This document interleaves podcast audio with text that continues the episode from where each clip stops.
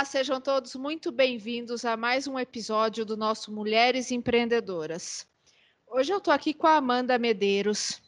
A Amanda tem uma história muito legal para contar para gente, todo esse dia a dia dela, porque ela é consultora financeira, especialista em oficina mecânica. É, tá desbravando aí um ambiente bem masculino, né, Amanda? E me conta um pouquinho. Você falou agora aí que você está vivendo há muito tempo nesse ambiente. Como é que começou tua história com as oficinas mecânicas?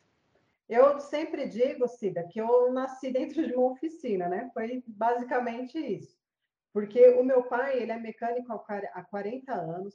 Eu tenho dois irmãos também que é do ramo de oficina mecânica e a maioria dos meus tios também são. Então, há seis anos atrás, eu fui sócia do meu irmão em uma oficina mecânica. Então, eu conheço cada detalhe da oficina, pela vivência mesmo, né? Eu vivi nesse ambiente durante muito tempo. E na época, eu saí da oficina porque eu queria abrir meu escritório de contabilidade. Então, eu trabalhei um tempo né, com a contabilidade, mas tudo estava encaminhando né, para eu seguir nesse ramo mesmo. E aí eu acabei fazendo a transição de carreira então, hoje, eu não trabalho mais, né? apesar de ser ainda contadora, mas eu não exerço mais a questão da, da contabilidade, porque eu voltei realmente, né? O meu trabalho é voltado para a questão de gestão financeira com foco em oficina. Então, eu não atendo nenhum outro segmento, é só oficina mecânica mesmo.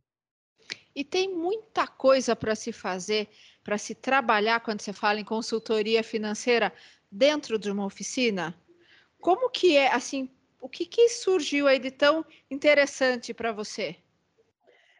Então, por eu ter passado pela situação, na época que eu tinha oficina, eu não tive apoio em relação a entender como organizar as finanças, como realmente separar né, a pessoa física da jurídica, como fazer um atendimento ao cliente, como atender as mulheres também, e fazer pós-venda, e como organizar a oficina como um todo. Por quê? É, há muitos anos atrás, é, a gente via aquela oficina suja, é, aquelas fotos né, de mulheres peladas, era isso que a gente via. E com o tempo tudo foi mudando, né? A, questão da tecnologia, enfim, as informações também, e os clientes começaram a ser mais exigentes. Então, quando eu saí da oficina, eu comecei a perceber que existia aí um, um segmento muito bom para trabalhar, porém, eu teria que partir, primeiramente, na educação, porque eu precisava educar esses donos de oficina primeiro, para depois a gente fazer um outro trabalho. E quando eu falo educar, vai muito além só de uma simples planilha de fluxo de caixa. Eu comecei trabalhando a mentalidade deles mesmos, para que eles enxergassem que a oficina é uma empresa como qualquer outra, porque muitos ainda não veem que a oficina é uma empresa. Então, mistura as finanças, vende muito fiado, tem uma série de problemas com clientes. Então, eu parti para essa parte de educar eles primeiro, para que eles começassem a enxergar que a oficina é uma empresa. Né? E, e, quais foram esses desafios? Logo de cara o pessoal entendeu isso ou não? Você até citou um pouquinho do passado, como que era, e é a visão que muitos têm realmente de uma oficina mecânica, mas e aí? Foram aceitando? Você falou em atendimento. Atendimento é tudo, né?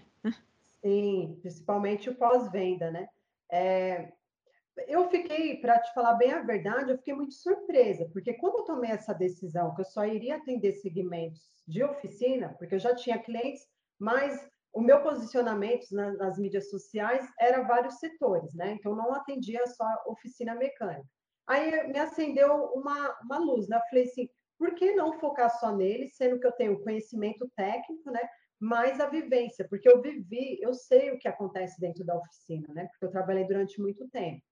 Então, quando eu tomei a decisão de começar tudo do zero, praticamente, em relação a mídias sociais, enfim, eu tive uma boa aceitação. Por quê? Eu é, tenho a parte técnica de oficina, a parte deles, né? Que é a parte de reparação mesmo. Então, a minha linguagem com eles, como eu posso dizer assim, é bem natural, porque eu falo, olha, aquele motor, o câmbio, o pivô. Então, assim, a minha, quando eu falo isso com eles, eles se sentem mais confortáveis, porque ele fala, não, Amanda sabe o que ela está falando. Porque uma mulher que só fosse só consultora financeira, ela não iria saber sobre limpeza de injeção, sobre detalhar mais a mão de obra, né? Enfim, quando vamos trocar uma embreagem, não falar só que vamos ter troca de embreagem. Então, o que me ajudou também foi ter o, o conhecimento básico de mecânica, digamos assim, porque eu não me aprofundei muito, porque não é minha área. Só que eu precisaria para que ele se sentisse mais confortável e entender que eu realmente entendia do negócio dele. Então, o que foi aí a, a chave né, de tudo foi eles terem a segurança que eu sei sobre o negócio dele. E também sei um pouco aí da parte técnica, que é o que eles fazem, né? Mas você também enfrentou algumas situações difíceis de, por exemplo, as pessoas não aceitarem você, mesmo você tendo esse conhecimento técnico, ah, o cliente falar assim para você, não, peraí, mulher, você não vai entender de nada disso. Exato. Eu passei por isso na, na oficina, quando eu trabalhava lá. Teve até um episódio interessante. Eu fazia cotação de peças, né, de equipamentos, quando a gente iria comprar. E aí, o que, que aconteceu? Certa vez, eu fui fazer uma cotação de um scanner, né, que é de injeção eletrônica. E aí, eu que estava a par de tudo, porque eu sabia qual seria o modelo, quais carros ia atender, atualização e tudo mais. Só que quando o vendedor chegou na oficina, ele quis falar com o homem, né, que seria aí o meu irmão. Então, quando ele viu que era eu que ia tratar do assunto, ele já meio que ficou meio assim. Ele falou assim: Mas é você que vai falar, né? Sobre. Você sabe, né? Aí eu falei assim: Então, foi eu que fui entrar em contato com a empresa. Quem vai cuidar dessa parte sou eu. Então, realmente, existia, assim, alguns desafios, né? Porque é um ambiente bem masculino. Só que uma vez que eu consegui me posicionar entendendo mais sobre reparo, sobre a parte deles técnica, tudo ficou mais fácil, porque eu montava o orçamento e eu passava para o cliente. Então, eu era bem específica no que eu estava falando. Então, eu tive que estudar mesmo para romper essa barreira, porque à primeira vista, a pessoa entende, não, ela é mulher, ela não vai entender. Então, hoje, meu desafio também, que eu digo que é desafio, é trazer o quê? As mulheres que, que trabalha com os donos né, da oficina, porque geralmente a, a oficina é de família. Eu trago essas mulheres para que elas comecem a empoderar outras mulheres. Porque a grande maioria, para você ter uma ideia, hoje nós temos mais de 25 milhões de motorista mulher. Só que boa parte delas não sabem o básico de manutenção. E é aí onde que elas são enganadas por algumas oficinas não generalizando, mas elas são, porque elas não sabem. Então, se ela chega na oficina e pede para trocar, é, fala que a pastilha está com barulho, e às vezes não é nem necessário, por exemplo, né, trocar essa pastilha, mas como ela não sabe, ela vai acreditar que precisa ser trocada. Então, o meu desafio hoje é o quê? É empoderar as mulheres para que elas sejam independentes para que elas não fiquem na dependência do homem, ter que ficar explicando para elas sobre a manutenção do próprio carro, né? Que ela tem carro. Então, eu venho fazendo esse trabalho agora. Inclusive, eu tenho clientes, né, mulheres, que elas colocam a mão na massa mesmo. Elas ficam no pátio da oficina. Então, eu quero trazer ela para o mundo aqui das mídias sociais para que elas comecem a educar outras mulheres. E, e você falou muito dessa questão ah, das mídias sociais, o que, que você faz tanto em mídias sociais? Todos os dias eu faço live ao meio-dia e meio. Então, é um ponto de encontro que eu tenho com eles. Então, lá eu trago conteúdos tanto de organização da vida financeira pessoal deles, como também da oficina. Porque não adianta eu organizar a oficina e não organizar a vida pessoal. Então, eu tento trazer a, a importância de realmente separar as finanças e que eles realmente consigam fazer a retirada aí do Prolabore para não ter essa mistura. Por quê? Esse segmento de oficina mecânica é um segmento muito lucrativo. Só que pela falta de organização e por eles ficarem focados somente no reparo, eles deixam a parte financeira. Só que a parte financeira é o coração da oficina. Dentro da oficina é algo muito dinâmico, né? Então todo dia é compra de peça, é devolução, é pagamentos, recebimentos também. Então, se não houver essa organização, não vai adiantar o mecânico ser só um bom técnico. ele precisa entender da parte financeira. Então, eu começo esse trabalho educando e mostrando para ele, porque muitas vezes eles querem desistir do, da oficina. Mas esse desistir é por quê? Porque eles estão desorganizados. Então, uma vez que eu ajudo eles na organização do pátio, pessoas, cliente, divulgação, que é outra coisa que eu faço também, e a parte financeira, a gente consegue trazer essa esperança, né? Que vale a pena continuar assim com a oficina. E na pandemia, esse cenário mudou muito, Amanda? Teve mais procura, aumentou o trabalho para todo mundo. Na pandemia, precisou enxugar gasto. Você sentiu aí uma procura até maior pelo seu trabalho? Sim, senti porque eles começaram a entender que nessa pandemia eles precisavam ter uma reserva de emergência, por exemplo, para a oficina, assim como na pessoal.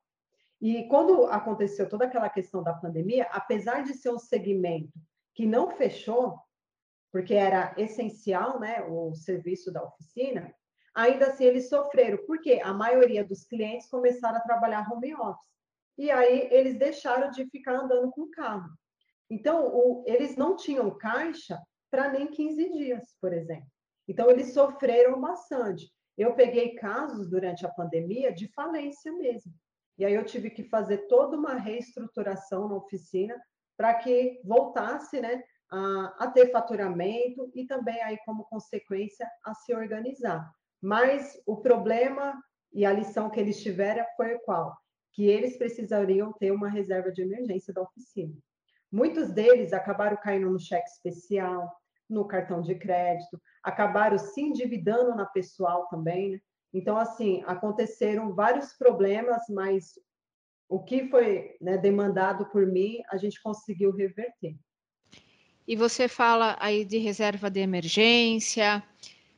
Viu, ter organização financeira é mais do que essencial e, e como você diz, não é só para trabalho, né? E como é que a gente faz isso? Como é que a gente começa? Que dicas você dá simples aí, até para a gente, para um dia a dia, por exemplo? Porque é, teve gente que precisou se reorganizar, mas começar um novo, um novo trabalho, né? um novo negócio. Mas e aí, como é que tá? Porque a pandemia ainda não acabou, né? E, e assim, cada vez mais a gente tem que estar tá se reinventando. Como é que tá tudo isso? Como é que faz para o dia a dia da gente? A primeira coisa que eu quero dizer é que a gente precisa ter um objetivo muito claro. Porque quando eu não tenho isso, eu não vou conseguir me organizar. O dinheiro, ele é só uma ferramenta. Então, quando eu não dou o nome para o dinheiro, esse dinheiro ele vai embora em questão de segundos. Quando chega no final do mês, eu falo, mas para onde que foi parar o dinheiro? Mas é porque a gente não foi educado financeiramente. Então, ninguém teve educação financeira na escola. Agora está esse projeto de educação financeira. Mas na nossa época não tinha isso.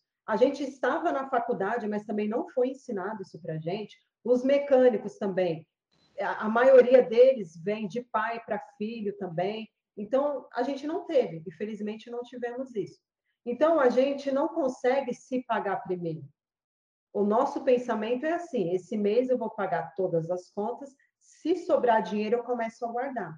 Só que não sobra. Então, o que, que eu ensino, né? Até mesmo nas, nas minhas mídias sociais?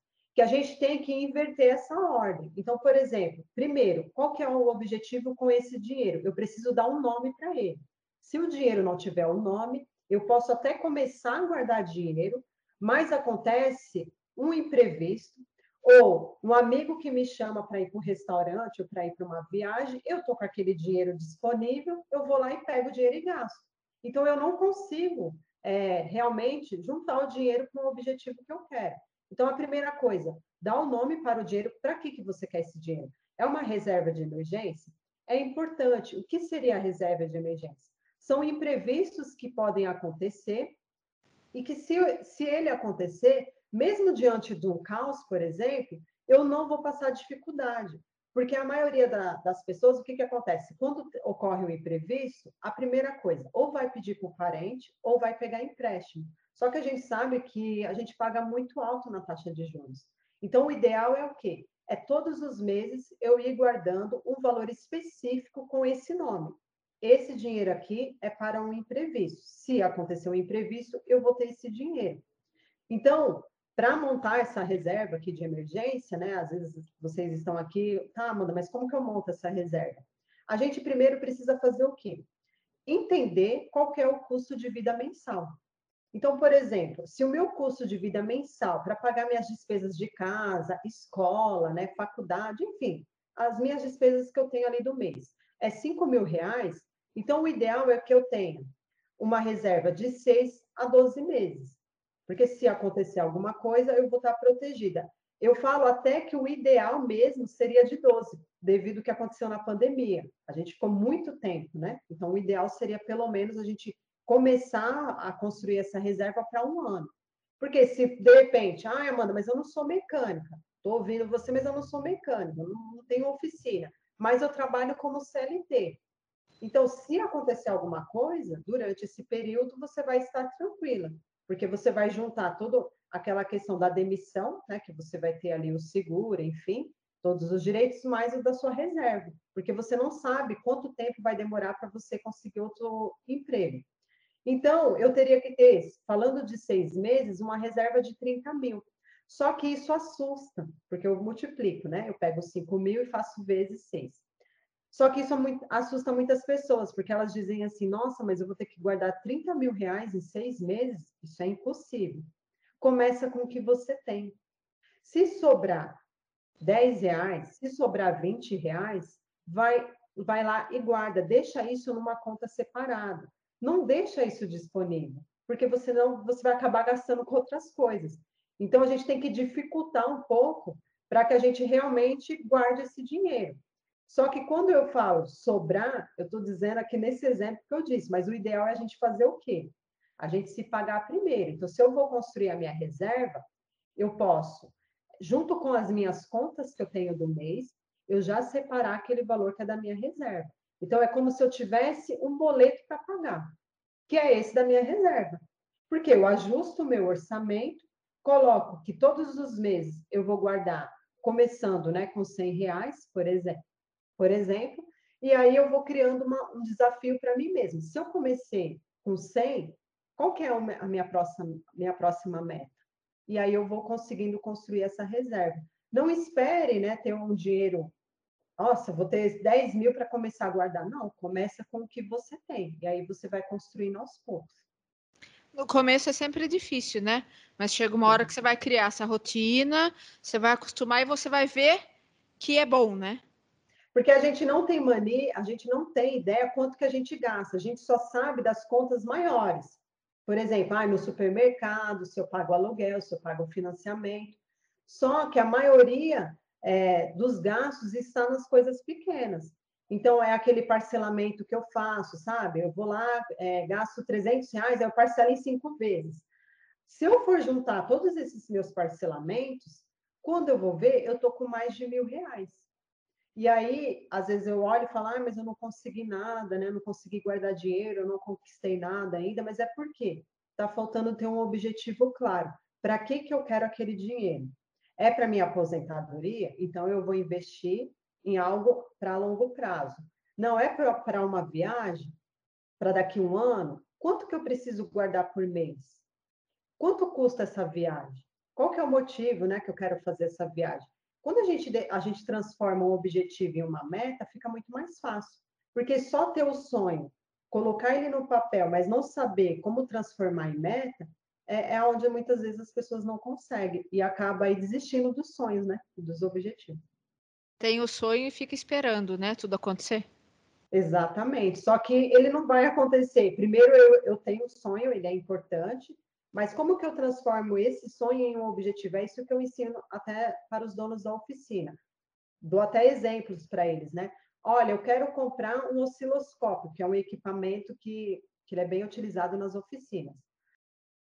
Meu sonho é comprar um equipamento. Então, a gente está falando de sonho. Tá, quando eu pego isso, coloco como objetivo, aí eu penso, meu sonho é comprar um osciloscópio. Aí já se tornou um objetivo, né? Porque eu estou falando que é um osciloscópio. Mas é, quando eu quero comprar, quanto que ele custa? Quanto que eu preciso guardar por mês? E aí é onde a gente acaba é, realizando de fato, né? Não ficando só no papel. Muito bom. Amanda, é uma aula isso, hein? é. Mas é, e é uma aula importante para o dia a dia da gente em qualquer profissão, em qualquer situação, né? Sim. A gente tá, a gente realmente é, não sabe lidar com dinheiro, né? E o dinheiro ele é emocional, né, Cida? Então, por exemplo, muitas vezes é, eu vejo isso porque eu vivo isso 24 horas, né? Porque eu trabalho com, com consultoria. E o que, que eu vejo? Muitas vezes a gente compra algo, só que é algo que muitas vezes não é necessário. Eu comprei algo para suprir uma necessidade emocional ou por uma questão de aceitação, para eu ser bem aceita no meu grupo. Ou se aconteceu alguma coisa como eu fiquei ansiosa, ou eu fiquei triste, ou eu fiquei nervosa. Porque quando a gente faz uma compra, é algo prazeroso, né? Todo mundo gosta de comprar. Só que até que ponto que isso é, é saudável? Aí eu tenho que rastrear os meus hábitos. Como que, por que, que eu fiz aquela compra? Vamos pegar a compra dos últimos 30 dias? Eu fui lá e comprei uma blusinha, mas realmente aquilo era necessário para mim?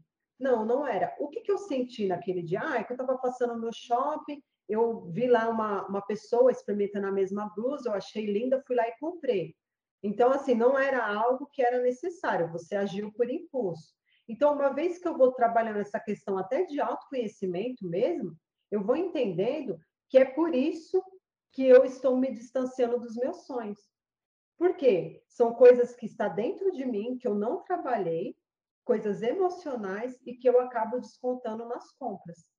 E isso acontece tanto com o homem como, como com as mulheres também. E eu falo isso porque eu passei por essa situação há 10 anos atrás. Há 10 anos atrás eu me endividei também. Então, quando eu falo sobre dívidas, quando eu falo sobre organização, é porque eu já sei, eu passei pela situação e eu sei como é que é. Então, a, as minhas compras, elas eram emocionais e ela chegou num ponto que eu fiquei compulsiva por compra. Mas por que aconteceu isso? Porque eu tive duas perdas, eu perdi dois, dois bebês na época. Então, o meu refúgio era o quê? Era eu comprar. Quando eu passava o cartão, eu sentia uma felicidade. Eu me sentia leve, eu me sentia muito bem. Só que depois me via o arrependimento. Então, isso que eu estou dizendo para vocês ouvintes é uma coisa que vocês precisam prestar atenção você está comprometida com seu cartão ou comprometido, pegou empréstimo, está no efeito bola de neve, fica renegociando dívidas a todo momento, para para fazer uma análise sobre você. Aí a gente está falando de autoconhecimento. Você precisa se conhecer para você entender o porquê que você faz essas compras, porque uma, as compras ela está ligada diretamente com o meu estado emocional. Sim. Então, é, é, meio que a gente começar a analisar essa questão também da, das emoções, né? É, mas tudo está relacionado, né? E é o dia a dia da gente. E a gente fala em pandemia, o quanto isso mexeu com essas emoções, né? Sim, exatamente. Então, tem pessoas, por exemplo, que durante a pandemia, elas acordavam de madrugada, o cartão já estava registrado, né, ali na internet, ou mesmo no celular, né, nos sites, e aí vinha aquela, aquela emoção, né, aquela ansiedade, aquele desespero de entender o que, que vai acontecer, né, de estar tá tudo meio confuso, e era onde a pessoa ia lá e ficava fazendo várias compras. Ela colocava no carrinho, por exemplo, e ali ela ficava, compra ou não compra, né, e acabava gastando dinheiro. Então, houve também é, situações assim na pandemia, onde as pessoas acabaram se endividando pelo, pela questão do confinamento. Então, é importante a gente tratar também essa parte do emocional, porque está tudo ligado. Não tem como a gente separar as coisas. Né? A gente, eu falo até na oficina, né? não tem como a gente separar a oficina da, da, da vida pessoal, porque acaba é, contribuindo e acaba tendo influência. Muito bom. Amanda, eu quero te agradecer muito por esse papo, pelas dicas. Eu acho que são assim, é, é para realmente para o nosso dia a dia, né? E, e, a, e a grande eu falo que a grande graça do jornalismo e a grande graça da gente poder ter esse bate-papo é isso, a gente poder aprender. Tá? Então, assim, quero te agradecer muito, quero te desejar muito sucesso nesse ano, muita saúde, né? A gente já entrou aí em fevereiro, como sempre, o ano voando. Né? Mas, assim, muito obrigada. Obrigada por você estar aqui com a gente. Obrigada por aceitar nosso convite, né? Dedicar um pouquinho aí do seu tempo, que eu sei que é uma loucura, uma correria aqui com a gente, né? Mas muito obrigada mesmo, viu? Eu agradeço de coração a você, a toda a equipe, aos nossos ouvintes aqui. É, eu realmente espero e desejo que esse ano aí seja um ano de prosperidade, de realizações, mas também um ano de parar para pensar, né? O que a gente quer é, sobre com a nossa oficina, com o nosso negócio, porque a questão do dinheiro é, é, ele é só uma ferramenta, como eu falei. Sem organização, tanto na vida pessoal como também no negócio, você não vai conseguir realizar os seus objetivos. Só que para realizar os seus objetivos, você precisa ter claro o que você quer, que aí já está meio caminho andado, né? Me fale. Mas muito obrigada, obrigada viu?